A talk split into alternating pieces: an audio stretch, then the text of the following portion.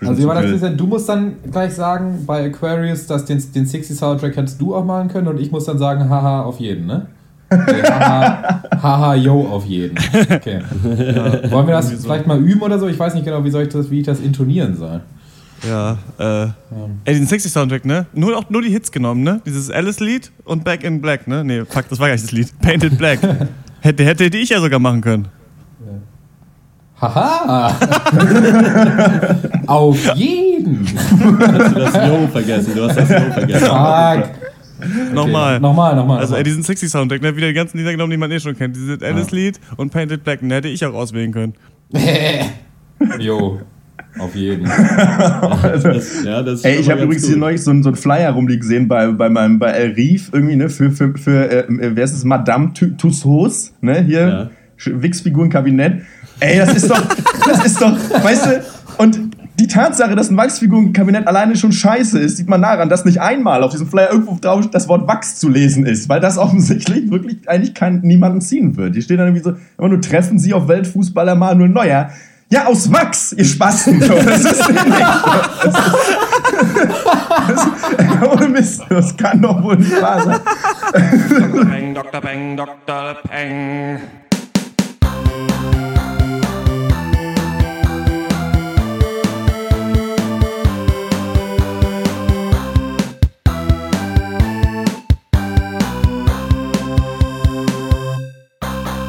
Hallo und herzlich willkommen zum 54. Pencast von drpeng.de Pop und Geist, unserem wöchentlichen Film- und Serienpodcast. Heute reden wir über die Feel Good Comedy Kiss the Cook, das Oscar-nominierte Dschihad-Drama Timbuktu und die neue 60er Crime-Serie Aquarius, die sich mit dem Aufstieg und Fall von Charles Manson beschäftigt. Mein Name ist Dr. Schwarz und wie immer rede ich mit Dr. Eck. Schönen guten Tag. Dr. Snips. Hallo. Und Dr. Loco. Hi. Genau, und wir sind jetzt ähm, ein bisschen später dran. Äh, der äh, freudige und freundliche und uns gediegene Hörer weiß es schon. Äh, wir haben gepostet, dass wir jetzt erst am Dienstag den Cast rausbringen. Wir haben wirklich keinen Termin gefunden. Jetzt ist es hier montagsabends um elf und wir reden über Arthouse-Filme. Ich hoffe, ihr seid noch wach. Ich habe gerade einen Kaffee getrunken. Uh, ja, sicher. Ja. Geht los. Schön auch, mit der, schön auch mit der Nase. Ich habe ich hab gerade einen Kaffee getrunken. so läuft's. Wir kommen direkt zu den HBO Netflix Prequel Sequel News und die erste ist das Uwe Boll. Ja, uns, uns Uwe, ja, unser aller Uwe Boll. Wer ihn nicht kennt, ähm, sollte ihn gewöhne sich neu dran. Er ist in Zukunft König von Deutschland. Ähm, der hat diese ganzen ähm, Videospielverfilmungen von früher gemacht, so Far Cry und Alone in the Dark und sonst was. Und ähm, es ist herrlich. Wir machen das ja auch öfter mal im Freundeskreis, dass wir uns Uwe Boll Filme angucken, aber mit der Audiokommentarspur, wie er erzählt, halt wie was er sich unter diesen Film gedacht hat. Das ist herrlich lustig, weil er einfach, ja, er ist so ein, ähm, wie heißt der von Transformers? Er ist der Michael Bay des kleinen Mannes, würde ich ja. sagen. weil er nicht mal schafft, diese Effekte halt hinzukriegen, aber trotzdem nur für äh, Kohle halt äh, Filme macht. Und hat jetzt versucht, den Film Rampage 3, ich jo. weiß nicht, worum es in den anderen Filmen geht, erst über Indiegogo, dann über Kickstarter zu supporten. Hat vorher auch eine Kickstarter-Kampagne gemacht zu Portal 2, die schon gefailt hat. Und hat sich oh, jetzt Mann. in einem Video dann Postal Wort gemeldet. Ja, ja, ja, ja. Postal, genau. Was hatte ich gesagt? Portal? Ja. ja. Äh, okay, nee, das ist natürlich äh, was viel Besseres. Nee, Postal 2. Und ähm, hat sich jetzt in einem Video zu Wort gemeldet, wo er alle seine Fans beleidigt hat, dass, dass, dass die dumm sind, weil niemand seine blöden Filme supporten will, dass Kickstarter überhaupt nicht geht. Und das in einem Englisch, das sich gewaschen hat. Also, ganz ehrlich, wenn man so lange in Hollywood ist, dann kann man doch bitte mal ein bisschen Englisch lernen. Ey. Aber der Typ geht gar nicht, Alter. Kann, der egoistischste Mensch, den es gibt, glaube ich. Ja, und dann halt auch noch so die Schote raushauen von wegen, ja, mir ist es ja egal, ich habe genug Geld, um bis ich sterbe Golf zu spielen. Wie dumm seid ihr denn, dass jetzt wegen euch Rampage 3 nicht gemacht wird? So, äh, ja, okay, Uwe. Nee, ich weiß nicht. Mach dir mal noch einen Pilz auf. ja, ich weiß nicht, so viel Verblendung geballt auf irgendwie 120 Kilo deutsche Weißwurst ist halt schon echt hart. Krass ist auch, dass Uwe Boll sich ja auch so ein bisschen noch als so politischer Denker sieht, weil er immer sowas, äh, wir köpfen die ganzen Banker und sowas, dieses Motto auch immer noch hat. Ne? Also ja, ja, tatsächlich ja, halt das Finanzkapital ist das äh, wahre Böse. Das, was man eigentlich immer äh, Leuten äh, kritisiert, dass sie Antisemiten sind, wenn sie so hart wie Uwe Boll halt auf so eine Richtung drängen.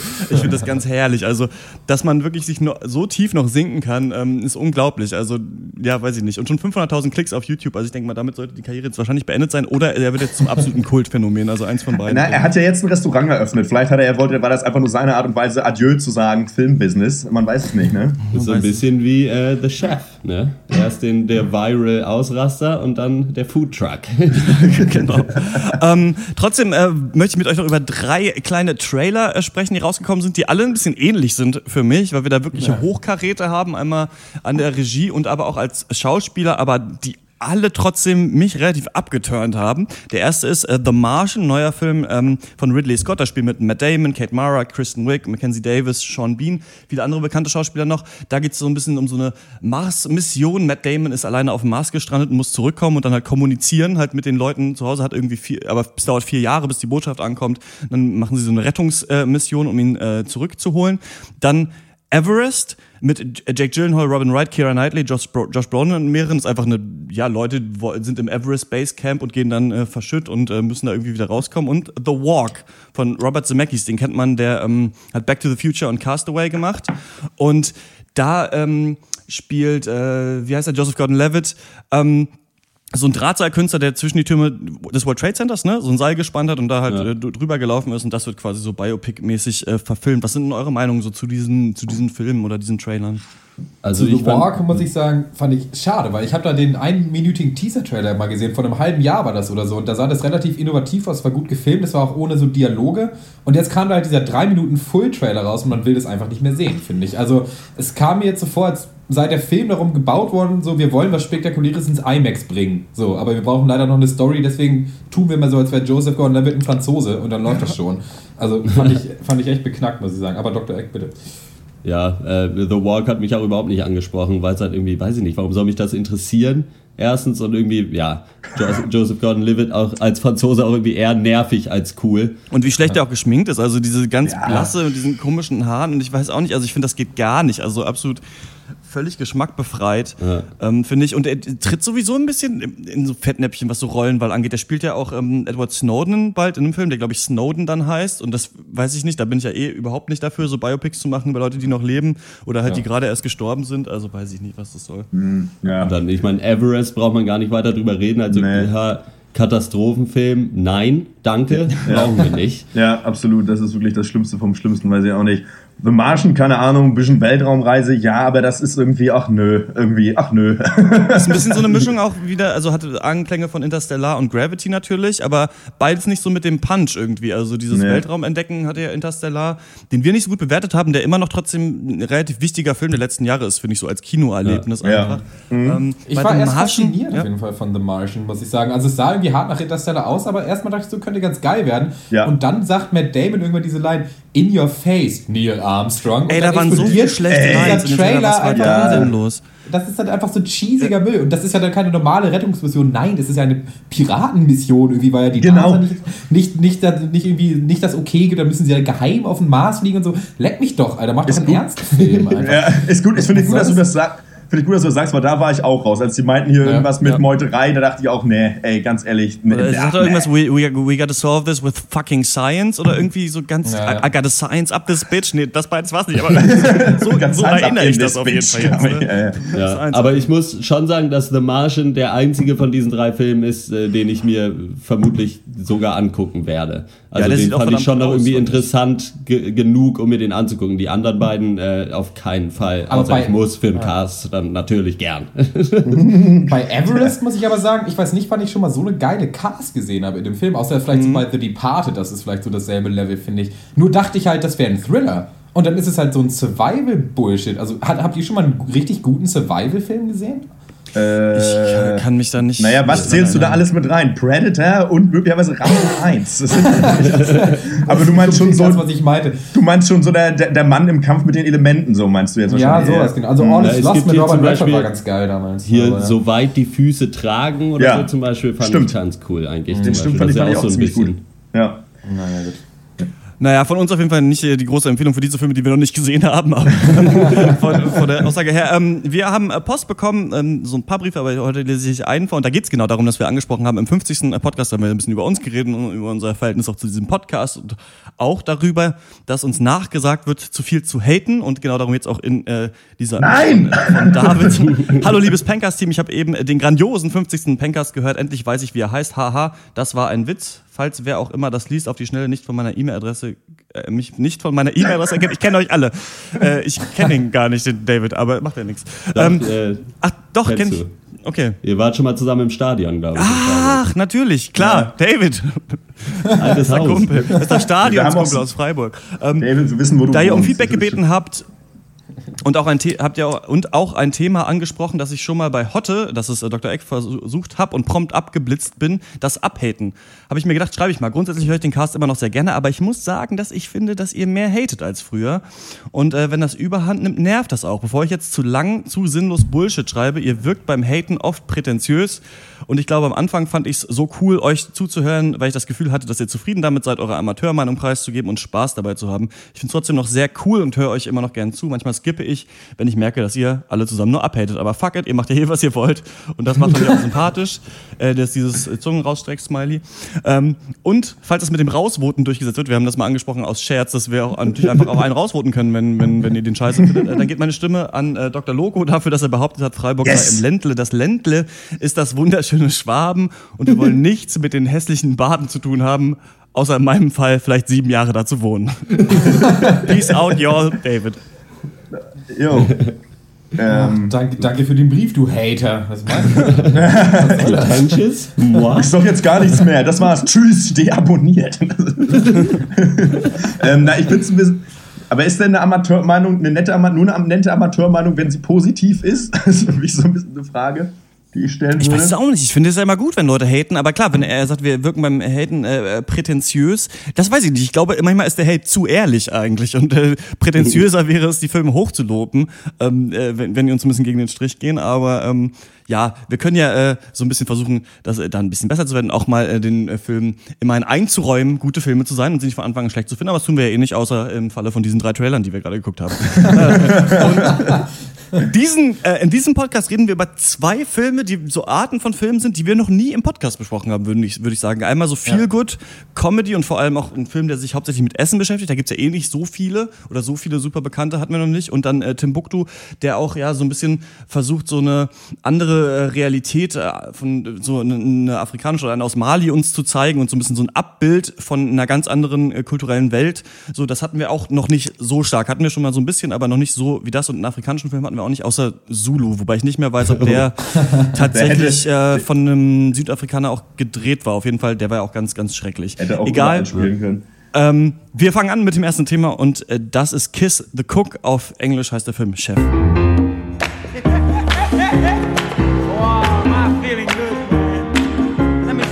This is madness, huh? There's carne asada. Check it out. Wow. Chef Big Dog up all night cooking. Shut up and taste this, um, a mousse douche. Come here, guy. Look at that. You like it? Yeah. We're gonna cook like this.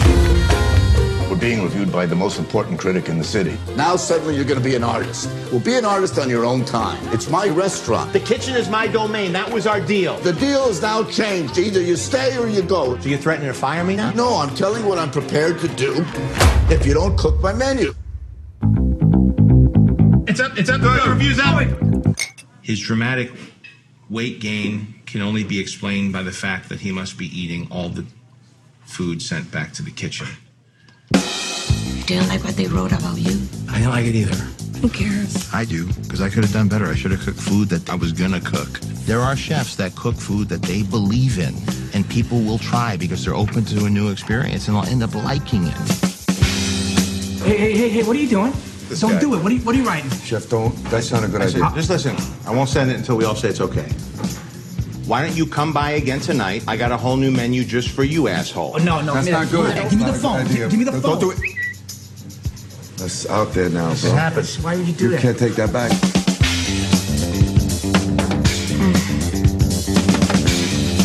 Dad, did you post anything since last night? You gotta be kidding me. Wow. You realize how many people have read this? You're trending, bro. You're never going to be happy cooking for someone else. Food truck's a great idea. We're talking about a white on white 88 Chevy Grumman food truck. It's a blank canvas for your dreams. I'm gonna have them pull it around. Thank you. Don't thank me till you see it. So what are you gonna do? You're gonna laugh. Tony, Carl's got a taco truck. Jo, der Film Chef. Zu Deutsch heißt er nicht nur Kiss the Cook, sondern Kiss the Cook. So schmeckt das Leben. Äh, äh, den äh, kann man durchaus als das Prestigeprojekt von John Favreau äh, bezeichnen, der halt nicht nur das Drehbuch geschrieben hat und Regie geführt hat, sondern eben auch noch die Hauptrolle spielt. Und äh, Favreau ist so einer der größten Namen Hollywoods, kann man schon sagen. Also hat die ersten beiden Iron Man-Filme äh, da Regie geführt. Unzählige Schauspielcredits und ja, jetzt äh, mit Chef serviert er uns jetzt einen so einen leichten Feel-Good-Indie-Film. Äh, und in dem spielt er den äh, ehemaligen Celebrity-Koch Carl Casper äh, geschieden, einen Sohn, ähm, der jetzt schon seit einigen Jahren Küchenchef in einem erfolgreichen Restaurant ist, in dem er aber immer denselben langweiligen Scheiß kochen muss, also Chocolate Lava Cake, ich bitte euch, und äh, frustriert ist, weil er sich halt eben kreativ nicht mehr ausleben kann. Und dann kommt es zu einer hitzigen Auseinandersetzung zwischen ihm und einem renommierten Food-Blogger namens Ramsey, Ramsey Michel. Und das geht dann sofort viral, weil da Leute Videos von gemacht haben. Und äh, kurz dann schmeißt er hin und entscheidet sich, ich gehe back to the roots und äh, ich kaufe mir einen Foodtruck. Und mit dem äh, begibt er sich dann auf einen epischen Roadtrip durch eben äh, die, die südlichen Staaten der USA. Und das ist natürlich eine perfekte Gelegenheit, die Beziehung zu seinem entfremdeten Sohn gerade zu biegen. Ja, Freunde, Chef, äh, leicht bekömmlicher Sommersalat oder drei Tage altes Pferdegulasch? ähm, ich äh, stand dem Film ein bisschen skeptisch gegenüber. Am Anfang weil ich dachte so, ja, Ami, viel Good Comedy, hier geht's um Essen, hier geht's um das gute Leben und so weiter. Ja. Und ähm, dachte dann vor allem bei der Exposition, die sich echt ein bisschen zieht, finde ich, weil ich weiß, ja gut, irgendwann machen sie einen Foodtruck auf. Ich habe das auf dem Poster gesehen. So, es wird irgendwann passieren. Ihr müsst mir das nicht wie so eine Karotte hier alle zwei Sekunden von, ja, wolltest du nicht auch mal einen Foodtruck aufmachen? Ah nee, das will ich nicht machen. Ja, aber du machst es schon irgendwann, ich weiß es. Ähm, das fand ich ein bisschen hart und ich finde auch, dass hier ein echt so ein bisschen der Feel-Good-Vibe ins Gesicht springt, wie so eine rollige Katze, ob man will oder nicht. Ähm, und manchmal wird da ein bisschen zu doll drauf gedrückt, was ich vor allem ziemlich anstrengend finde, ist dieser Buena Vista Social Club Vibe, dieser Soundtrack, der unter jede Szene gedrückt wird und so ein bisschen Ja. sagt, ja, wir sind so ein bisschen, haben so ein bisschen südländischen Flair und das Essen von da ist auch cool und bla, uns geht es super gut. Ich finde trotzdem, John Favreau trägt diesen Film und macht auch seinen Charakter zu einem ziemlich authentischen, weil er das ganz gut schafft, zu zeigen, dass er am Anfang dieser Vater ist, der eben nur für seinen Beruf lebt und seinen Sohn so ein bisschen ausklammert und diese Beziehung sich eben immer weiter stärkt und ich finde, die funktioniert auch gut und ich finde, am Ende habe ich das auch denen so geglaubt, diese Beziehung. Ich finde sowieso auch der Schauspieler, der seinen äh, Sohn spielt, macht das sehr gut und diese, dieser Feel-Good-Vibe ist irgendwann auch auf mich übergesprungen, halt vor allem als sie dann am Ende diesen Truck haben und ähm, dann eben durch die Lande ziehen, das macht irgendwie schon Spaß. Da ist das locker und beherzt und das hätte es für mich vielleicht ein bisschen früher schon sein können. Ja, es ist halt, ja, es ist halt ganz klar Feel Good als Feel Good Movie gedacht und das funktioniert auch. Also das macht es wirklich sehr gut. Es ist aber so ein bisschen so, ja, Kiss the Cook, so schmeckt das Leben. Normalerweise schmeckt das Leben so aber nicht. So, das halt, also das ist halt schon irgendwie krass unrealistisch, finde ich, so von der ganzen Story her. Also nicht, dass er jetzt dann einen Foodtruck aufmacht und dann der vielleicht auch damit ganz erfolgreich ist, aber dass er dann auch noch dann mit seiner Ex-Frau irgend, durch irgendein Wunder dann wieder zusammenkommt, weil anscheinend, warum sie getrennt waren, weiß man eh nicht, aber gut, das ist jetzt halt dann nicht mehr da, weil er jetzt ja im Foodtruck arbeitet. So, Sohnemann ist auch äh, sofort wieder mit an Bord und dann ist auch noch so sein größter Feind am Ende dann doch nicht mehr und so und weiß ich nicht, das war mir dann ein Gut, bisschen ihr braucht den Film jetzt nicht mehr gucken, scheinbar. Ja gut, aber da geht's ja eh nicht um Story. Also, Ach so. Nee. Äh, ja, ich fand, es war ein ganz schöner Familienfilm, mit dem ich auch anfangs echt Schwierigkeiten hatte und schon mal ein bisschen auf, in unserer Facebook-Gruppe abgerantet habe. Ähm, ja, aber der zeigt uns hier so ein bisschen, dass wir an unseren Träumen festhalten sollen und macht nur noch so einen Kommentar auf soziale Netzwerke. Und ich finde, hier wird ganz schön so sich ein entwickeltes Vater-Sohn-Verhältnis gezeigt. Gerade im Beispiel so die Szene, ne, wo Kader wie seinem Sohn wegen kleinen Vortrag über seine Qualitätsstandards hält. Und ich finde das ganz schön gemacht, weil er spricht dabei nicht primär erstmal von Geld oder irgendwelchen Quatsch, sondern einfach nur davon, dass es eben seine Leidenschaft ist, die sein Leben mit allen guten und schlechten Seiten ausmacht und der deswegen halt äh, nicht rumschlampen möchte. Und das finde ich alles irgendwie ganz nett. Das hätte natürlich aus dem äh, anders geklungen, wenn Whiplash J.K. Simmons das gesagt hätte. Aber ähm, der, ähm, der Film trägt das schon auf so diese liebevolle Art vor, mit der er eigentlich seine, über die gesamte Dauer des Films seine Geschichte erzählt. Und ja, ich finde es ist ein angenehm lebensbejahender Film, so, der wie ein gutes kubanisches Sandwich nie zu cheesy wird. Ihr habt auf jeden Fall ein paar gute Stichwörter angesprochen. Er ist halt also leidenschaftlich, authentisch und ich finde, das macht für mich den Film, weil die Story verkauft sich nicht von alleine. Also alternder Ja. Koch macht Foodtruck auf muss man sich erstmal nicht angucken. Aber Nee. ich find, der, der Film nimmt sich eben die Zeit, dir diesen, diesen Karl Casper halt näher zu bringen und dass er halt wirklich auch so eine Passion fürs Kochen hat. Das ist nicht, all- die wird nicht in einer Szene gezeigt, dass der Koch ist. Das wird wirklich langsam und richtig ehrlich aufgebaut. Dass, dass man dem wirklich jetzt auch folgen sollte auf seiner Reise. Und ich finde, nur dann funktioniert der Film so gut, wie er funktioniert. Und äh, ihr habt auch die Schauspieler angesprochen, so die Chemie zwischen ihm und auch der John äh, Leguizamo fand ich Ja. richtig cool. Auf jeden Fall so sein, sein Partner in Crime da. Und der Sohn, also erstaunlich unnervig. Insgesamt der Film, finde Ja. ich. Weil Ja. auf, auf Papier hätte das alles herbe nerven können. Tut es aber nicht. Und das finde ich halt richtig gut. Muss ich sagen. Das ist Musstet ihr mal laut lachen, als ihr den Film gesehen habt? Denn ich fand, ähm, man versucht ja hier vielleicht auch so ein bisschen wie bei Top 5, den wir neulich besprochen haben, über weite Strecken einfach auch so ein witziges, gutes Gefühl herrschen zu lassen und nicht den Hammer-Gag. So, Ja. ich, hat das, findet ihr das äh, an sich cool oder findet ihr, da hätten es noch ein paar mehr richtig krasse Knaller irgendwie gebracht? Also richtig gelacht habe ich, glaube ich, tatsächlich nicht. Oder wüsste ich jetzt zumindest nicht mehr. ich meine, ein paar richtige Knaller kann man immer haben, ähm, hat aber hier trotzdem für mich funktioniert, auch wenn man, ähm, klar, manchmal wartet man so ein bisschen drauf, wenn in der Besch Genrebeschreibung Comedy steht. So, ne? Aber ich finde, die haben einfach trotzdem so einen ganz, den Ton ganz gut getroffen, für mit so in so äh, doch recht, sag ich mal, authentisch gelungenen Dialogen so zwischen halt auch äh, Karl und Ja. halt seinem Kumpan. Ich fand, das hat gut, ganz gut funktioniert. So zum Beispiel, als er dann irgendwie ankommt und quasi dann irgendwie dann sich herausstellt, er macht beim Projekt mit. Das war eine ganz nette Szene. Haben sie ganz gut Ja. hinbekommen für meine Begriffe. Also Ja, ich habe gelacht auf jeden Fall, muss ich sagen, ein paar Mal, aber ich finde das, also so gescriptete Comedy-Szenen hätte ich überhaupt nicht haben wollen in dem Film, finde ich. Also mehr so, ein, so eine Good Vibes Grundstimmung, finde ich, hat dem Film viel besser zu Gesicht gestanden. Ähm, Mhm. Was sagt ihr denn zu dieser Einbindung von dieser ganzen Social Media? Weil das war ja wirklich krass. Ähm, und auch. vor Also- allem halt krasses Product Placement. Also das ist ja, Ja, ja. Ähm, hier, ich, das frage ich mich immer. Man kennt das ja aus Filmen, so ähm, jemand ähm, soll was rausfinden und geht dann ins Internet und sucht es und dann ist da so eine super hässlich gefotoshoppte Search Engine, die es nicht gibt und man, oder, so ein Betriebssystem, was es halt nicht gibt, so ne? Und man denkt sich immer so, ja, wie billig, irgendwie so sieht's dann echt nicht aus oder es sieht super Sci-Fi-mäßig aus bei so Agentenfilmen oder sowas. Ne? Ja. Aber man muss ja sagen so, für jede Einbindung, die hier drin ist, YouTube, Facebook, Twitter, Vine, super viele Apple-Devices werden gezeigt und, und, und auch angesprochen so.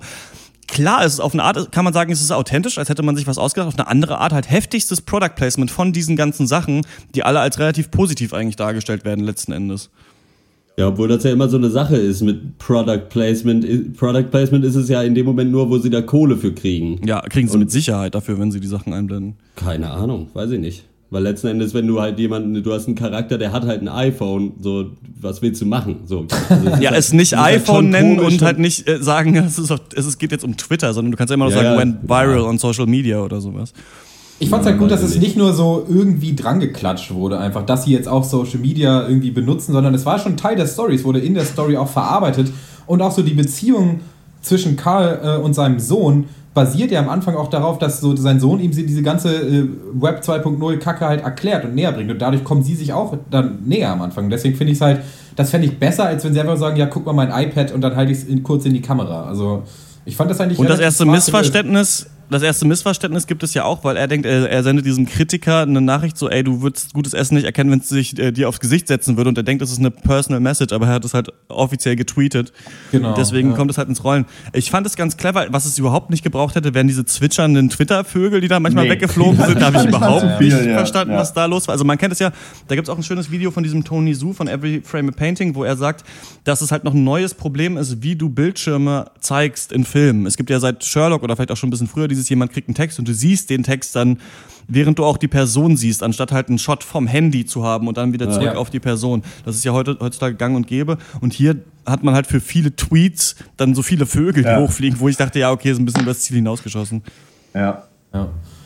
Ich, Ich mir mir- ein paar ja. schlechte Aspekte auf jeden Fall in dem Film, muss ich sagen. Also erstmal die ganzen ähm, Cameos von diesen super bekannten Schauspielern, die fand ich grottig. Also was war da denn los? Also ich finde, Dustin Hoffman hat nicht mal so getan, als würde er Schauspieler. Er hat sich mindestens zweimal versprochen in diesem Film. Also ernsthaft, ich habe das gehört. Und, und die Szene mit Robert Downey Jr., finde ich, die kannst du rausschneiden und das ist derselbe Film. Also das Ja. Die habe ich auch eh Ja. nicht gerafft. Warum hat denn, warum, also es geht ja darum, er ist ja mit dieser Latina da zusammen, die, Ja. die da muss ich auch nochmal ansprechen, die super reich ist und ähm, die Ja. auch relativ Stulle aussieht, aber es eigentlich nicht ist. Also eigentlich hat sie ein gutes Herz und ist irgendwie cool, aber sieht halt wirklich aus wie so ähm, Desperate Housewives mäßig Ja. halt in so einem Anwesen. Ja. Und er wohnt in so einer ollen Bude, wo ich gefragt habe, soll mir hier suggestiert, suggeriert werden, dass die sich teuer haben scheiden lassen und sie mit der Kohle abgeblitzt ist? Ähm, Nee, die Kohle ist ja von ihrem Vater, glaube ich. ja, irgendwie sowas, ne? Und ähm, da diese, diese Robert Downey Jr. Szene, es geht ja darum, Robert Downey Jr. war mal mit ihr zusammen und gibt deswegen ihm, also dem, dem Koch, einen Foodtruck, der super schäbig aussieht, obwohl der Typ so reich ist. Da dachte ich mir auch so ein bisschen, das wurde ja auch sich ein bisschen aus dem Arsch gezogen, irgendwie, diese Story. Auf Also jeden. Fall, ja. Und ich, und mich kotzt Robert Downey Jr. in dieser Rolle leider jetzt ein bisschen an, muss ich sagen. Nach irgendwie vier Auftritten Ja. als Iron Man Ja. war das einfach nochmal so dasselbe. Aber es, es ging schon irgendwie, es war halt unnötig. Scarlett Johansson war ja auch drin. So ein bisschen die Leute, die ja auch in Iron Man waren. Also hatte ich ja vorher mit Johansson und, und, Downey Jr., dachte ich mir das so. Die hat es aber sehr gut gemacht, finde ich eigentlich. Also ich fand, die hat Aber ich finde, ihre Rolle hat gar nichts hergegeben. Also ich finde, sie hat es gut gemacht, aber ihre Rolle war so ein bisschen, keine Ahnung, kannst auch eine geschminkte Schaufensterpuppe hinstellen irgendwie. Also die drei Sätze, die sie da sagen durfte, immer so als moralischer Beistand. So, also, weil ich fand das sehr dünn, muss ich sagen. Aber, Aber hat, ja, aber hat gereicht, ne? Also ich meine, das irgendwie, weiß ich nicht, ich fand das schon okay. Es Also ist ja so ein bisschen gepasst. auch, ähm, ich würde noch, wollte noch ansprechen, so ein bisschen Jamie Oliver der Film, finde ich. Also diese Art von Food, die einem hier Ja. präsentiert wird, ist ja dieses typische Jamie Oliver-mäßige so, alles so ein bisschen mit der Hand gemacht, aus so einem Holzbrett schnell zusammengeschnibbelt, dann, dann aber in so ein geiles, cheesiges Sandwich rein, aber eigentlich sind die Zutaten irgendwie, haben super viel Tradition und sowas. Ne? Also ist genauso diese Küche, die heutzutage als zelebriert wird. Ich hätte mir ein bisschen mehr Kochwissen gewünscht, was in diesen Film noch eingestreut wird. Weil so bei allem anderen Scheiß äh, wird mir ja auch irgendwie erklärt, wie bei Pacific Rim der Roboter funktioniert. Und hier haben sie, hier haben sie sich ein bisschen äh, darauf Weißt beschränkt zu sagen, du musst, du musst warten, bis das Sandwich eine goldene Kruste hat und der Käse zerlaufen ist. Da hätte man Ja. noch so ein bisschen mehr in diese Kochwelt eintauchen können, weil ich finde auch gerade, dass später fahren die ja mit diesem Truck rum und die sind dann in verschiedenen Standorten und dann wird auch so ein bisschen das Essen präsentiert, was es da gab. Was sind eigentlich diese hammergeilen, tagelang gegrillten Steaks, Alter, die die da am Ende kriegen? gesehen. fast vom Stuhl gefallen. Mir ist der Sabber fast irgendwie aufs Display gelaufen. Oh, äh, ich habe das Ja, versucht, so ich hab das versucht das rauszufinden im Internet. Ich äh, habe noch nichts gefunden tatsächlich, aber äh, ich werde mal gucken. Also ja, ich fand, das ist auf jeden Fall eine Warnung. Hungrig sollte man sich diesen Film auf keinen Fall angucken. Ja, oder man, ja, oder man Ich muss mag das- danach ich mag wissen, das ja wo ganz man, gerne wo man bei solchen- essen geht. dann. ja oder, oder so, ja. Ich finde, die hätten wegen mir auch gerne noch mehr Essen zeigen können eigentlich. ich stehe da eigentlich total drauf auf solche nett inszenierten Shots. Ich finde das mega. Äh, haben sie ja eigentlich auch schon gutes gut gemacht, weil vielleicht wäre es auch sonst zu viel gewesen und am Ende geht es ja nun mal nur um diese blöden kubanischen Sandwiches, die super geil aussehen. Ähm, aber ja. Von systemkritischer Seite frage ich mich aber, ja, hat denn John Favreau jetzt tatsächlich da, also der Koch in dem Film, seinen Traum jetzt ausgelebt letzten Endes? Weil er war ja da so ein Sternekoch in einem krassen Restaurant und wollte da ja eigentlich zeigen, was er kann. Jetzt ist er in diesem Foodtruck-Business und wird gesponsert ja scheinbar. Aber ist es denn wirklich das, was er wollte? Oder müsste er sich nicht eigentlich woanders ausleben? In, Na, ich in das, Kunst? da hat er doch eventuell dann am Ende die Option zu. Okay, das kann sein. Ja, meine Frage war so ein bisschen, ähm, am Ende, ich meine, es war so ein bisschen sein Traum, im Foodtruck-Business zu sein. Kack, jetzt spoilern wir natürlich. Ah, nee, ich kann, jetzt müsste ich spoilern, um jetzt weiterzumachen. Verdammt. Ich glaube, es ging mehr darum, dass er sein eigener Herr sein konnte, dass er Ja, darum was er so ein kochen bisschen. soll. Und er wollte sich jetzt selber verwirklichen. Und Genau. finde, das hat auch gut Genau. funktioniert. Aber Das Problematische Ja. ist ja quasi, nur was ich meine, ist so, so theoretisch, weil auch ähm, äh, in, in einem YouTube-Kanal äh, Filmanalyse wurde so angesprochen, das fand ich ganz interessant, dass ja sein eigentlicher Feind ist ja sein Chef, also Dustin Hoffman, der ihm halt das nicht erlaubt oder das System halt, in dem er da arbeiten muss so und dadurch befreit er sich ja nicht unbedingt durch diesen Foodtruck-Shit, der ja auch nur so Worker-Kack ist, den du machen musst halt. Aber egal, das führt vielleicht zu weit. Von mir gibt es für Chef ähm, oder äh, Kiss the Cook. Hier finde ich übrigens völlig nachvollziehbar, warum man den Film nicht Chef genannt hat auf Deutsch. ähm, ich nur noch mal so sagen, wir, wir meckern ja oft, aber das kann ich wirklich verstehen. Ähm, äh, von mir gibt es 6,5 von 10 Punkten äh, schöner Film. Kann man sich gut an. Das ist wirklich so ein perfekter Sonntagsnachmittagsfilm mit der Familie. Ähm, kann man sich echt angucken. Ich finde, der reizt das Konzept viel gut zu krass aus. Normalerweise ist es ja so in diesen Art Film, dass es dann trotzdem noch mal kleine Einbrüche gibt oder irgendwelche Stolpersteine oder Hindernisse, die Ja. sie überwinden müssen. Und hier läuft einfach alles glatt. Also es gibt keine Stolpersteine, es gibt keinen einzigen Rückschlag, es gibt nichts. Dadurch fand ich den Film im Endeffekt ziemlich seicht. Trotzdem habe ich ihn einfach total gerne geguckt und das war halt nicht so billiger Kitschkram, wie man das so oft in so viel gut Komödien sieht. Deswegen gibt es von mir äh, 7 von 10 Punkten. Von mir gibt es sechs von zehn. Ich fand, er war dann doch in der Mitte ein bisschen zu labbrig. Hat sich einfach zu sehr gezogen. Dann, wenn sie dann, ich verstehe ja, dass sie dann von Stadt zu Stadt fahren, aber da war mir dann ein bisschen zu viel Montage, wie der scheiß Truck über irgendeine Autobahn fährt. Und zu halt so der, dem Feel-Good-Soundtrack, damit die Leute zu Hause endlich sich nochmal eine CD mit allen Liedern, die sie eh schon haben, als Soundtrack kaufen können.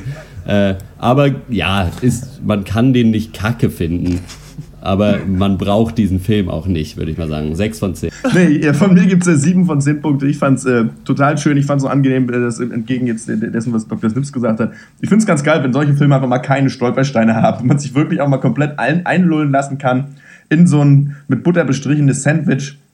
Finde ich super. Äh, Bitte? Hat irgendwer von euch, oder mich hat äh, relativ oft Jean Favreau ziemlich krass an Louis C.K. erinnert. Einfach nur da, Stück weit, wie er ja. aussieht und auch teilweise so drauf ist. Ja, ein Stück weit, ja. auch so Auf jeden. Fall, ja. Das, ja. Naja, auf jeden Fall von mir sieben Punkte und mit einer Empfehlung, wenn man mal einfach mal ein bisschen Balsam für die Seele braucht, ist das super. Wenn man mal einfach mal wieder einen Film gucken will, dann kann man das angucken. Und damit gehen wir in eine kurze Pause. Die Musik kommt in dieser Woche mit freundlicher Genehmigung von der Indie-Pop-Band My Grey Horse. Die findet ihr auch auf Facebook und Twitter und die sind auch gerade auf Tour, also mal nachschauen. My Grey Horse.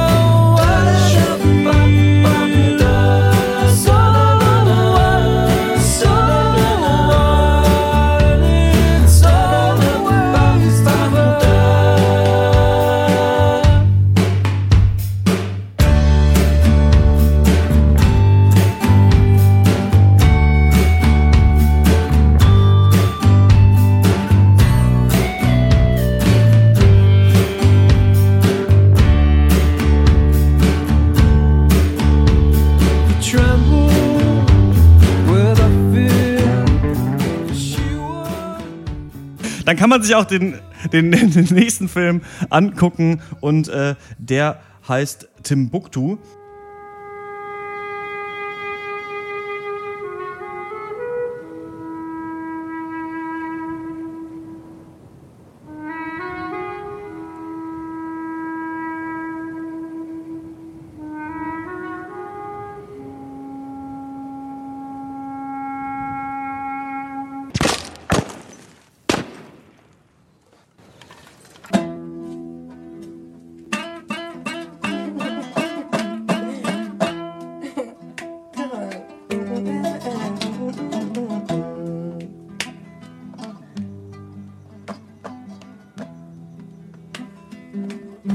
koyene façon ye ngobale Tombo tomboktu yene façon ye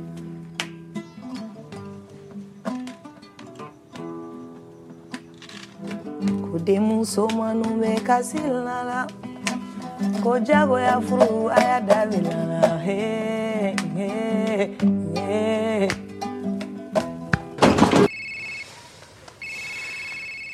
Timbuktu ist ein Drama und zwar ein französisch-mauretanisches. Hatten wir sowas schon beim Podcast? Ich glaube kaum. Und äh, die Geschichte ist auch eine ganz interessante. Und zwar geht es um äh, die Belagerung von Timbuktu von Dschihadisten oder quasi wie Dschihadisten in diese Stadt reinkommen und wie sie das Leben dort verändern in dieser islamischen Gemeinde, die aber eben nicht so dem Dschihad vorher verhaftet war und viel freier war. Und beim Dschihad geht es ja auch ein bisschen darum, dass man die Scharia stärker durchsetzt und deswegen Gesetze durchsetzen muss. Zum Beispiel, dass äh, Frauen bedeckt sein sollen, dass man sich die Hosen scheinbar hochkrempeln soll, habe ich in diesem Film gelernt, immer Socken anziehen soll, kein Fußball spielen, äh, kein, kein Fußball spielen, nicht draußen herumlungern, keine Musik machen, kein Fernsehen gucken, nicht rauchen und so weiter und so fort. Und in Timbuktu sehen wir unterschiedliche Personenkreise, die sich eben auf unterschiedliche Art damit äh, auseinandersetzen, aber hauptsächlich gibt es eben die Bewohner dieses Gebietes und dann die Dschihadisten, die reinkommen. Zu den Bewohnern gehört einmal Kidane und seine Familie.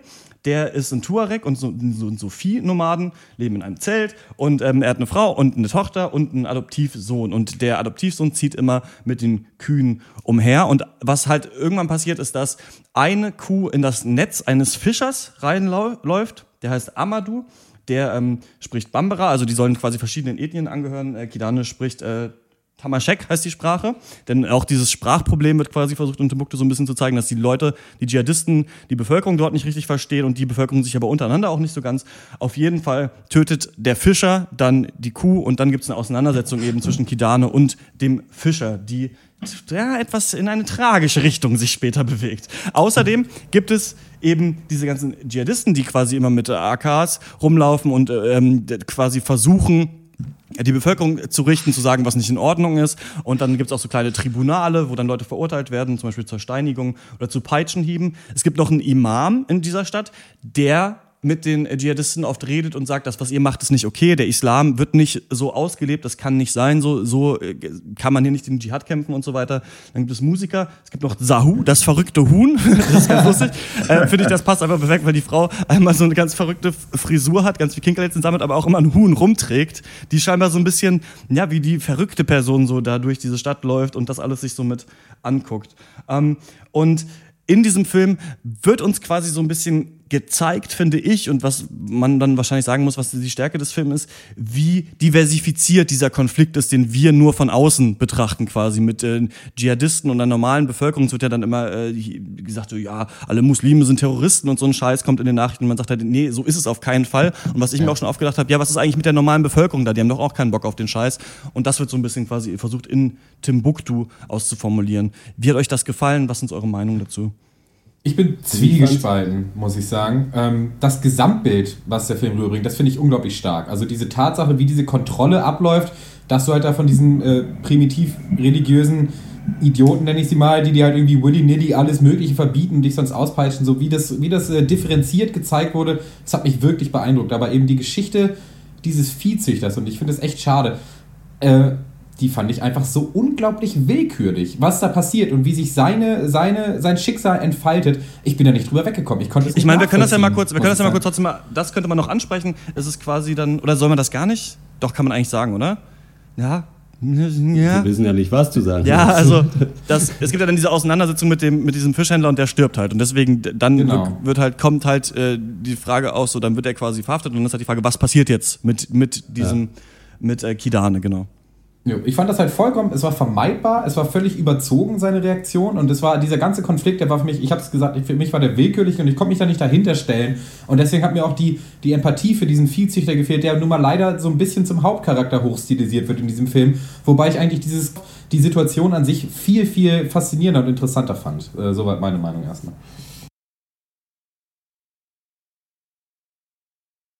Ich, äh, ne, ich fand einfach insgesamt die Herangehensweise an so ein krass politisiertes und auch viel diskutiertes und äh, halt schwieriges Thema erstmal sehr angenehm, dass da nicht irgendwie ganz klar irgendwie gezeigt wurde anhand von filmischen Mitteln oder was weiß ich was, so das sind hier die Guten, das sind die Bösen, sondern erstmal man hält einfach mal so die Kamera drauf und dann guckt man einfach mal so, was passiert. Und äh, das fand ich erstmal sehr angenehm und ich hätte es viel, also viel krasser in irgendeine Richtung erwartet. Das fand ich äh, irgendwie schön. Und äh, ja, und insgesamt hat es ein ganz gutes Bild einfach gemalt. So, also sowohl schauspielerisch war da nichts irgendwie Übertriebenes bei und so, das hat alles richtig gut funktioniert. Und mir hat vor allen Dingen äh, ein sehr dezent eingesetzter Soundtrack äh, gefallen, der, was ja auch so ein bisschen thematisiert wird, weil man ja unter der Scharia da anscheinend auch keine Musik hören darf. Und es, es war auch ganz spärlich mit Soundtrack nur gearbeitet. Das war mal ein guter Beispiel, ein gutes Beispiel für einen Film, der das finde ich richtig gut schafft, einen Soundtrack gelungen einzusetzen und aber auch nicht zu viel. Mhm.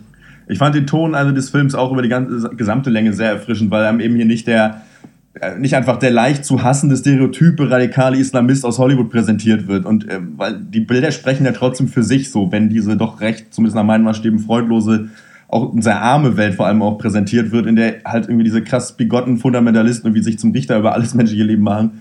Und ähm, er überlässt halt schon, ich meine, man kann sich die Frage stellen, bleibt nur eine Wertung über oder nicht, aber er überlässt die Wertung auf jeden Fall den Zuschau dem Zuschauer und das gefällt mir auch sehr gut. Ähm, er ist eben auch in sich nicht unbedingt voll on religionskritisch, sondern ähm, er zeigt eben auch beide Seiten, also einmal die Religionsmissbrauchenden, aber eben auch die Menschen, für die halt der, nach wie vor der Meinung sind, dass Glaube halt Privatsache trotzdem sein soll. Ähm, und das finde ich eine ganz gute Nummer. Also ich fand es ein, auch den Film sehr gerne gucken. Problematisch fand ich allerdings manchmal seine in der Abfolge für mich zumindest recht unklaren Szenensprünge. Also da weiß ich nicht so richtig, was ich davon halten sollte manchmal. Weiß nicht, wie ihr das Ich, seht. ähm, äh, also einmal, äh, was ihr schon gesagt habt, was ich aber auch finde, wenn das ein amerikanischer Film gewesen wäre, wäre der hundertprozentig anders gewesen. Die Terroristen Ja. Ja. wären einfach so richtige krasse Arschlöcher gewesen, die die ganze Zeit halt Leute verprügeln und so weiter, so ein bisschen wie Unbroken von Angelina Jolie, ne? da ja. hätte man dieses krasse Schwarz-Weiß-Bild gehabt. Man hätte sich noch man hätte noch ein bisschen mehr vielleicht so aus der Sicht der Dschihadisten, Ja. warum die das machen, das zeigen können. Also man, das, was ich interessant fand wirklich an dem Film ist ja, das sind einfach relative Idioten, diese Leute, hat man das Ja. Gefühl. Also die, die unterhalten sich halt hammer viel über Fußball, aber dann, wenn jemand Fußball spielt, so, dann wird ihm der Ball weggenommen, so ein bisschen. Und die äh, walten halt so ein bisschen wie die Axt im Walde benehmen, die sich da. Aber was ich total spannend finde, ist, dass es ja, wir kennen das ja so, dass es, ähm, so eine machthabende Gruppe äh, gibt, die eine andere Gruppe unterdrückt. Und das kennen wir in, aus ganz wie so dystopischen Szenarien. Das ist ja super beliebt. Aber hier ist eben diese die Ruhe des Terrors finde ich so Ja. interessant. Also wie Ja. sich der Terror so einwebt in so eine Gesellschaftsstruktur und ganz langsam, weiß nicht, der einen Frau zum Beispiel, die ist Fischhändlerin, wird gesagt, ja, du musst Handschuhe tragen, du musst deine Hände bedecken und sie sagt einfach ganz pragmatisch, was soll ich mit dem Scheiß hier, was soll ich mit so Wollhandschuhen, wenn ich hier Fische die ganze Zeit anfasse? Aber spinnt ja eigentlich, sowas, was man sich auch Ja. fragen würde, ne? Und das fand ich so schön, diese Matter of Factness, dieses pragmatische, dieses, sag mal, verpisst euch doch mal, ihr Spinner und dann fuck, ja, die haben aber Waffen und die können auch irgendwie ihre Gewalt durchsetzen, aber es dauert auch immer, also man sieht auch, wie unsicher die sind, wie, wie blöde die handeln und wie Ja. sie auch nicht immer hart handeln. Also in so einem, in einem amerikanischen Film gäbe es, hätte es ja immer krasse Auswirkungen gegeben und krassen Terror. Ja. Und hier sieht man, die ziehen auch mal zurück. Die sind sich auch unsicher. Die wissen auch nicht genau, wie sie handeln sollen. Und manchmal, aufgrund, weiß nicht, von Verblendung oder sowas, greifen sie dann eben so zu den äußersten Mitteln. Das fand ich interessant und auch gepaart mit dieser Übersetzungsnummer. Also, dass die Leute nicht ganz verstehen können, sich die Aussagen dann so ein bisschen ändern und dass hier wirklich so verschiedene Parteien aufeinandertreffen, die nicht so ganz wissen, wie sie miteinander agieren sollen und eben gerade auch die Herrscher halt nicht so richtig stark gezeigt werden. Ja, also ich äh, stimme mit euch allen zu. Ihr habt es gesagt, dass es halt nicht dieses total starre Täter-Opfer-Narrativ so gibt, sondern dass es wirklich, du darfst dir das selber angucken, du darfst dir das neutral angucken und dann kommst du trotzdem zu dem Schluss, dass die Dschihadisten die Beschissenen sind. Klar, aber warum? Weil die, nicht, weil die gezeigt werden, dass sie rumballern und Leute töten, sondern weil sie halt vor allem als Heuchler entlarvt werden. Das, hat mich, das fand ich halt so super geil. Dass Ja. sie, sie, unterhalten sich über Sidan und Messi, aber nehmen die halt den Fußball weg. Sie sagen, du sollst nicht rauchen, aber äh, qualmen selber wie, wie ein Schornstein, weißt du?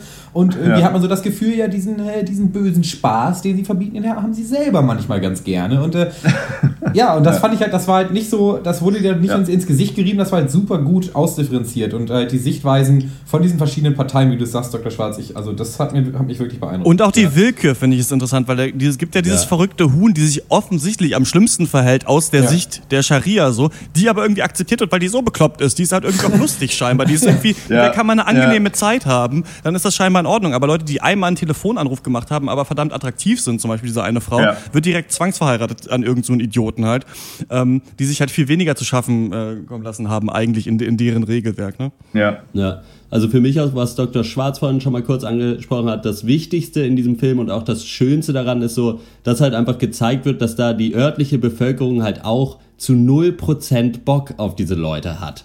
So, und halt auch, und Ja. halt dann auch, also ich fand zum Beispiel eine der schönsten Szenen, oder eine sehr schöne Szene zumindest war, wo da halt viele junge Männer, die halt denen der Fußball Ja, weggenommen beste wurde, dann halt ja. trotzdem einfach so tun, als ob sie einen Ball hätten und halt weiter Fußball spielen. Das war sehr gut, ja. Und dann, Ja. und dann halt so einfach so dann auch so die Waffen der Unterdrückten, die halt einfach sagen, ja gut, wir lassen uns den Spaß aber nicht komplett verderben. Und wenn dann einer ankommt, dann tun sie halt so, als hätten sie sich gerade nur gedehnt und würden halt alle ist Sport machen. Ungefähr so wie damals, als mir verboten wurde, im Wohnzimmer vom, Fernsehen, vom Fernseher zu essen und ich saß dann immer in der Türschwelle und habe gegessen. Da war. Weil das war ja nicht das Wohnzimmer. Also man, man biegt sich dann halt die Regeln so. Ich muss trotzdem sagen, weil ich habe das jetzt noch nicht gesagt, ich bin 100% auf deiner Linie, Dr. Snips. Ich finde auch, wie Kidane da handelt mit diesem Mord, wo man dann sagen kann, okay, vielleicht war der irgendwie, war das ein Zufall, völlig übertrieben und nimmt dem Film so ein bisschen seine Kraft. Also ich weiß nicht, ich Ja, weiß nicht genau, was sie damit wollten. Also ich dachte mir dann auch immer so, als er dann da angeklagt war, klar von den falschen Leuten, die eigentlich keine Macht haben, aber ich dachte mir immer, ja Digga, aber es war auch hammer unnötig, der Scheiß. Ja, genau. Warum hast du nicht nur mit dem geredet? Warum habt ihr es nicht, also klar ist das nicht cool, dass der deine Kuh umgebracht hat, aber aus seiner Sicht halt auch irgendwie nachvollziehbar, weil, weil sie wahrscheinlich alle da auch Knappheit haben und so weiter und so fort und der war einfach äh, gereizt. Aber Ja. das fand ich auch, hat den Film für mich so ein bisschen zerstört, weil dadurch konnte ich wirklich auch nicht mehr so mit ihm mitfühlen, weil ich wirklich dachte so, was soll der Scheiß? Genau, und seine, sein Schicksal passiert auch unabhängig von der Gesamtsituation. Also, unab, also an sich, dieser Konflikt steht in keinem Bezug zu den Dschihadisten. Er wird nachher von denen dann äh, Naja. beurteilt, sage ich mal. Aber naja, weiß ich nicht. Außer, außer vielleicht der Grad eben der Eskalationsstufe, ne? Eben denn, denn, denn Gewalt ist ja schon absolut alltäglich. Und ähm, ich weiß nicht, vielleicht daher doch schon so ein bisschen beeinflusst von außen, würde ich jetzt, weiß ich nicht. ähm, aber ich verstehe auch schon absolut, was ihr meint. Ich fand das, diesen Konflikt auch nicht so richtig geil. Ähm, mir auch nicht so gut gefallen, hat dem Film nicht unbedingt weitergeholfen. Ähm, ja. Ja. Timbuktu ist für mich äh, trotzdem ein wirklich interessanter Film, Film, den wir so noch nicht besprochen Ja. haben. Trotzdem, ich weiß halt nicht genau, bei solchen Filmen muss man auch immer sagen, man kennt sich natürlich auch nicht mit der Thematik so gut aus. Also weder mit der Thematik der Leute vor Ort noch genau mit dieser Belagerung dieser Stadt. Deswegen weiß man äh, natürlich nicht genau, wie authentisch ist das und so weiter. Ich fand aber hier ganz schön, dass man sich eingelassen hat auf ganz unterschiedliche Lebensrealitäten, ohne die komplett expositionsmäßig einem zu erklären, sondern einfach nur dadurch, wie Leute geredet haben, wie sie sich verhalten haben, so ein bisschen versucht hat, die Charaktere äh, festzumachen. Trotzdem zieht sich ein bisschen der Film. Gegen Ende finde ich, wo so ein bisschen die Situationen alle klar sind, geht's immer noch weiter. Man hat aber die ganzen Sachen schon eigentlich schon mal gesehen, habe ich so das Gefühl gehabt, ein bisschen gegen Ende. Trotzdem äh, gibt's von mir ähm, sechseinhalb von zehn Punkten. Äh, Der Film hat für mich auf jeden Fall eine, eine klare und auch eine sehr relevante Message und bringt die auch wirklich kompetent rüber. Aber für mich ist es halt eben so, wir haben es so oft gesagt, aber und hinterlässt bei mir halt einfach dadurch nicht so den starken Eindruck, den ich eigentlich erwartet hätte äh, beim Gucken dieses Films. Und am Ende war mir das dann zu verwässert und auch ein bisschen zu lethargisch, muss ich sagen. Und äh, deswegen gibt es von mir leider auch nur 6,5 von 10. Mhm. Also von mir gibt es äh, 8 von 10 Punkte. Ich fand den äh, eines schwierigen Themas auch durchweg unterhaltend eigentlich. Ähm, ich mochte die Art und Weise, ähm, äh, wie, sie sich da an diesen Stoff rangewagt haben. Ähm, deswegen von mir auch eine klare Empfehlung. Äh, ja, 8 von 10 Punkte. Ja, würde ich auch sagen. Also gerade im Hinblick darauf, was das für ein schwieriges Thema ist, kann man wahrscheinlich viel, sehr viel schlechter machen. Äh, Und in erster Linie ist das interessant anzugucken, würde ich sagen. Eher als jetzt irgendwie schön oder toll oder wahnsinnig tragisch oder was weiß ich was, sondern eben einfach interessant. Deswegen von mir siebeneinhalb von zehn. Alles klar. Dann äh, kommen wir zu einer neuen Serie und die heißt Aquarius. Little thing. I'm Charlie Manson.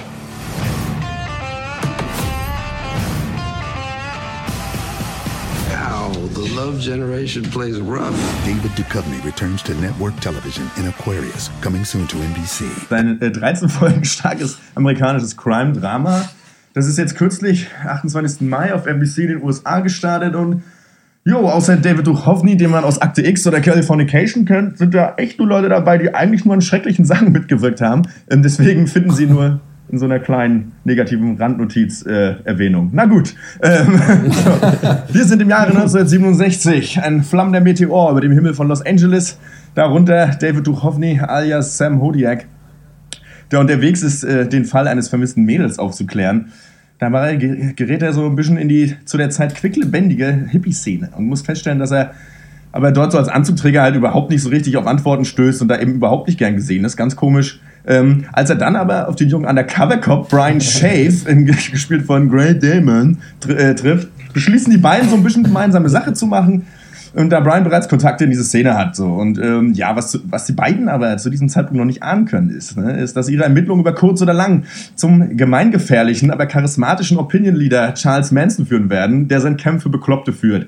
So, das soll soweit reichen. ähm, was sagt ihr? Reicht die Serie nur für eine Haschisch-Zigarettenlänge oder geht hier mehr?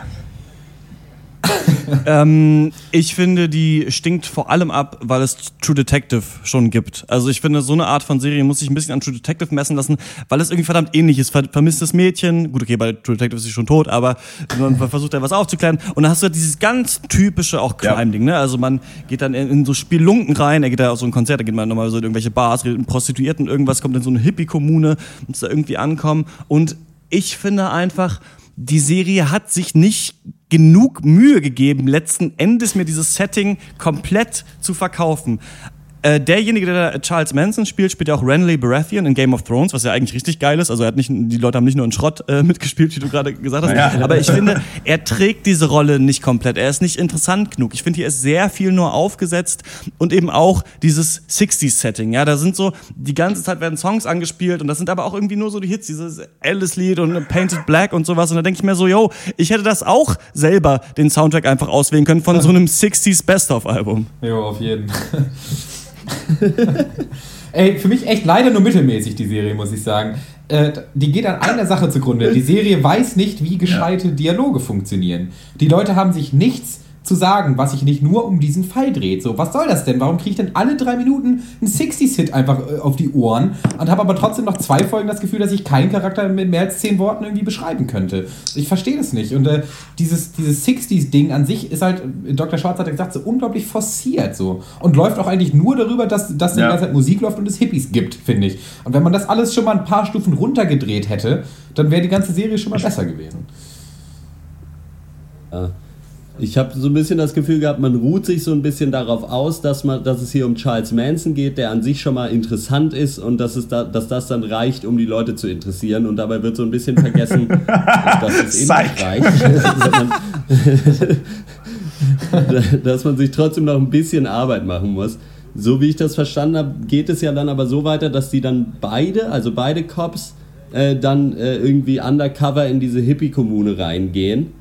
Äh, das könnte dann vielleicht schon wieder Potenzial haben, wenn man dann halt so diesen Anzugträger-Cop dann irgendwie sieht, wie der versuchen muss, da reinzukommen.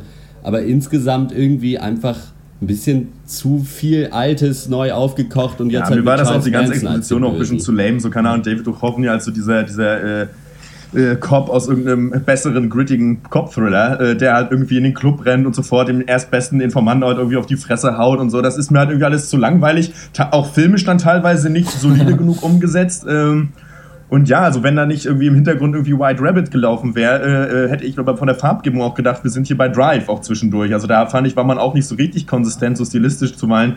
Und ähm, die, ja, es, habt ihr, im Prinzip schon alles gesagt. Das ist, da hat man was Gutes versucht und wie so oft, aber, aber, aber naja, so irgendwie. Und auch die Ja. Äh, Personenkonstellation irgendwie so. Er hat irgendwie seinen Sidekick, der ist jung und cool und kommt irgendwie in dieses Business rein. Dann gibt es halt die, die Eltern von vermissten Mädchen. Das heißt, der Vater Ja. ist irgendwie Anwalt und steckt natürlich auch irgendwie mit drin, weil er auch der Anwalt von Charles Manson ist. Und sie und David Kochny hatten halt schon mal auch so eine, so eine Beziehung früher. Das ist so die alte Ja, Liebe, die wieder aufflammt. Und dann äh, diese ganzen. Also ich meine, das Interessanteste theoretisch an der ganzen Sache ist eigentlich noch dieses. Hippie-Camp um Charles Manson rum, ähm, dass äh, diese Mädchen reingelockt werden, aber wo so die Faszination für mich auch noch nicht so klar ist. Also ihr wird ja gesagt, sie kommt aus einem schlimmen Elternhaus und deswegen ist sie jetzt hier angekommen und we can rule the world und sowas. Aber ich finde, dafür ist der mir irgendwie zu weichgespült, dieser Charles Manson-Typ. Also ich Finde ich auch, Klar, der, ja. der, der, der ist ja am Ende hält dann noch jemand ein Messer an den Hals und äh, versucht ihn zu vergewaltigen, einem Typen. Also und ähm, das äh, ja, Ja. Ist, ist dann doch zu sehr aufgesetzt, finde ich. Also es ist schön, dass die Serie nur 13 Folgen hat. Ich bin ein großer Fan von diesem Miniserienformat, was sie jetzt ähm, ähm, immer wieder versuchen. Aber hier schon in der ersten Folge ähm, für mich nicht ganz geklappt. Dr. Sims, du hast aber zwei Folgen schon gesehen, ne? Ich habe die ersten beiden geguckt, äh, auf jeden Fall. Und ich muss sagen, also Charles Manson für mich auch zu weich gespielt, weil er war nun mal einfach ein Monster und nicht ein total cooler, edgiger Womanizer. Und, äh, und dazu wird äh, er einfach noch total overacted von, von Randy Baratheon. Sorry, ich kenne den Namen von dem echten Schauspieler nicht. Und der macht, der steht halt eigentlich für die ganze Serie, weil er ist halt viel zu krampfhaft und es ja. stinkt so nach Kalkül, finde ich. Und äh, genauso wie die ganze schablonenhafte äh, Charakterbeziehungen, das alles Kalkül ist. Und äh, guck mal, wir, wir droppen nochmal Charles Manson da rein, damit es sich besser verkauft. Und die Story an sich finde ich, finde ich einnehmend. Ich finde, die hat das Potenzial zu fesseln, aber die Umsetzung. Ja, ich finde aufgesetzt trifft es ganz gut. Also ihr habt es schon ganz gut gesagt. Finde Das ich ist auch. und, und eben aufgesetzt und Kalkül, genau. Und dann aber eben nicht solide genug umgesetzt. ist trotzdem finde ich trotzdem angenehm solide die Serie. Also ich finde hier ist, es- Ja. hier ist nie Ja. irgendwie ein Totalausfall oder sowas. Wer Bock hat auf irgendwie eine neue Crime-Serie und jetzt gerade ähm, Bock auf David Duchovny zum Beispiel zum Beispiel hat oder oder wie Lust hat, sich diese Charles Manson-Thematik mal als Serie anzugucken, gerne angucken. Also hier macht man irgendwie nichts komplett falsch, aber da wir halt auch schon richtig richtig gute Serien kennen, suchen wir natürlich in diesem Podcast hauptsächlich danach, also nach Sachen, die uns richtig umhauen. Und es gibt's ja, Ja. manchmal. Over the Garden Wall zum Beispiel fällt mir da immer wieder ein. Diese äh, Cartoon-Serie, die auch eine Miniseries war mit irgendwie zehn Olive Folgen. Kitteridge, Olive Kitteridge zum mal Beispiel war, Bojack war, Horseman. Doch, war Bojack Horseman war stark, ja. wir beide zum Beispiel gerne Dr. Snips. Also ich finde, nach, nach diesen Serien suchen wir hier halt immer, Fargo zum Beispiel auch und ähm, das bietet Aquarius nicht. Also zum Beispiel zumindest in Ja. den Folgen, die wir jetzt am Anfang gesehen haben, deswegen gibt's da von mir keine Empfehlung. Ja. Jo. Äh, alles klar, dann äh, kommen wir zur Abschlussrunde. Was hat uns sonst popkulturell oder sonst äh, bewegt diese Woche? Ich habe mir Black Angel angeguckt. Das klingt wie Dark Angel, ganz schäbig. ähm, ist ein Kurzfilm von Roger Christian. Der lief damals, glaube ich 1980 zur Premiere von ähm, Star Wars Das Imperium schlägt zurück als Vorfilm, ist dann verloren gegangen bis irgendwie vor zwei Jahren oder sowas. Jetzt restauriert, kann man sich angucken. Fragt mich nicht, warum ich mir den angeguckt habe. Wahrscheinlich, weil auf IndieWire einfach ein Hype darum gemacht wurde. Ähm, ist ein ganz witziger, so düsterer Fantasy-Film, auf dem später auch Excalibur und andere Fantasy-Filme äh, basieren. Kann man sich mal angucken, ist ganz interessant, aber äh, nichts Weltbewegendes. Und dann fand ich cool, dass es ein neues Album von äh, Desaparecidos gibt. Das ist die so Fun-Punk-Band um Connor Oberst, der ist der Frontmann von Bright Eyes, dieser ultra bekannten äh, Singer-Songwriter. Band und ähm, ja, die machen halt ganz irgendwie cool, dass sie nach 13 Jahren oder so zurück sind und jetzt so ein auf die Fresse punkiges Album machen mit seinem weinerlichen Gesang. Mir äh, bekommt das sehr gut. Na gut. Das ist ja heftig. Das ist die harte Wahrheit. Ich habe mir angeguckt, Schorsch Eigner, der Mann, der Franz Beckenbauer war. Herrlich. Das ist so ein 30-minütige Satire-Doku von äh, Olli Dietrich, kennt man aus äh, Ditsche, äh, wo er einen Doppelgänger von Franz Beckenbauer spielt. Und die Story von dieser Doku ist quasi, dass Franz Beckenbauer immer ein Double hatte für irgendwelche Presseauftritte und was weiß ich was. Äh, und äh, das dadurch, dass es nur eine halbe Stunde ist, kann man sich das sehr gut angucken. Also das ist echt witzig und kurzweilig. Wenn es auch nur fünf Minuten länger wäre, dann würde es einen nerven. Aber es ist so ein ganz guter Zeitrahmen. Äh, und das ist einfach äh, witzig und es ist ganz schön zu sehen, weil man äh, Olli Dietrich ja immer irgendwie, für mich ist das immer schon nur Ditsche gewesen und man vergisst immer, dass der aber eigentlich auch echt gut schauspielern kann und witzig sein kann, Ja. auch anders und so. Äh, kann man sich angucken, hier gibt's in der ARD-Mediathek, glaube ich, äh, kostenlos. Und äh, ja, Schorsch Eigner. bitte. Ja, ich äh, habe euch auch mal Musik mitgebracht zur Abwechslung. Und Ah. zwar eine verdammt smarte Band, die heißt äh, I the Mighty, hat eine verdammt geile Platte gedroppt, die heißt äh, Connector und äh, läuft bei mir auf Repeat schon die ganze Woche. Und äh, das ist jetzt nicht so krasse Genre-Musik, wie ihr vielleicht vermutet, wenn ich mal Musik empfehle. Also jeder, der Gitarren geil findet, sollte da auf jeden Fall mal es ist wieder soweit. Es ist, geht so Richtung Alternative Rock. Äh, mal poppig sicherlich halt catchige Riffs. Auf jeden Fall haben mehr Lyrics. Einfach insgesamt super geiles Songwriting. Für mich jetzt schon Album des Jahres. Solltet ihr alle mal anhören. Connector von I the gefahren.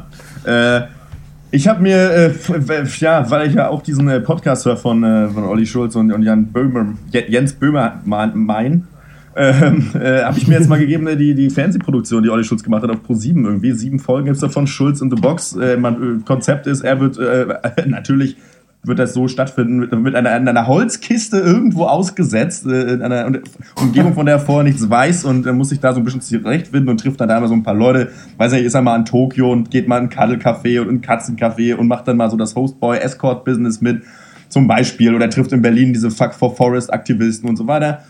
Und ähm, das geht immer so eine Dreiviertelstunde und ich finde das eine sehr ganz kurzweilig, weil ich erstmal, erstmal natürlich sollte man Olli Schulz mögen, wenn das nicht gegeben ist, dann bringt's nichts.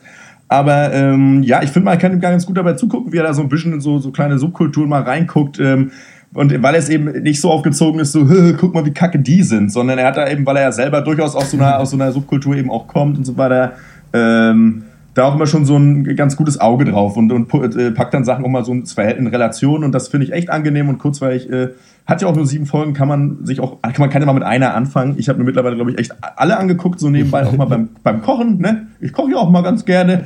Und ähm, Mach doch deinen eigenen Foodtruck. Das ja, cool. weiß ich nicht. Vielleicht sollte ich. Ich, sollte, ich hänge mal, ich häng mal alles an Nagel und ich mache hier meinen eigenen, meinen eigenen Po- Peng. Nur Mecklenburger ich kaufe mir einen, ich mal kaufe mir einen, ich kaufe mir einen. Anhänger und mache Podcast auf der Straße. Grünkohl. also da auf jeden Fall, das war so mein kleines, kleines Highlight. Jo. Alles klar. Dann was ist mit dem 54. äh, Pencast? Vielleicht seht ihr uns bald mit unserem eigenen Podcast. Truck 7 Euro pro Episode. Da kann man dann bezahlen und kriegt das äh, direkt äh, flach auf die Kralle äh, präsentiert. Wir hören uns wieder am 55. Pencast. Die, die Themen stehen noch nicht fest und wir müssen auch noch mal überlegen, wann wir den aufnehmen. Denn ihr kommt ja nach äh, Bayreuth zu mir jetzt am Wochenende. wir müssen den schon in einem Raum. Das wäre eigentlich schon echt ganz geil. Wir müssen es mal überlegen, geil. aber es ist äh, ja wenig Zeit. Vielleicht können wir den, vielleicht schaffen wir es im Sonntags aufzunehmen, denn ich moderiere ja das Bayreuther Uni Open Air und äh, da bin ich natürlich dann verplant. Ne? Aber am nächsten Tag, da können wir das ganz gerne machen. Und ähm, dann kommt er wieder auf Dr. Peng und dann könnt ihr euch den anhören. Mensch, so wird eine runde Sache draus. ähm, dann So bis zum nächsten Mal. Ciao.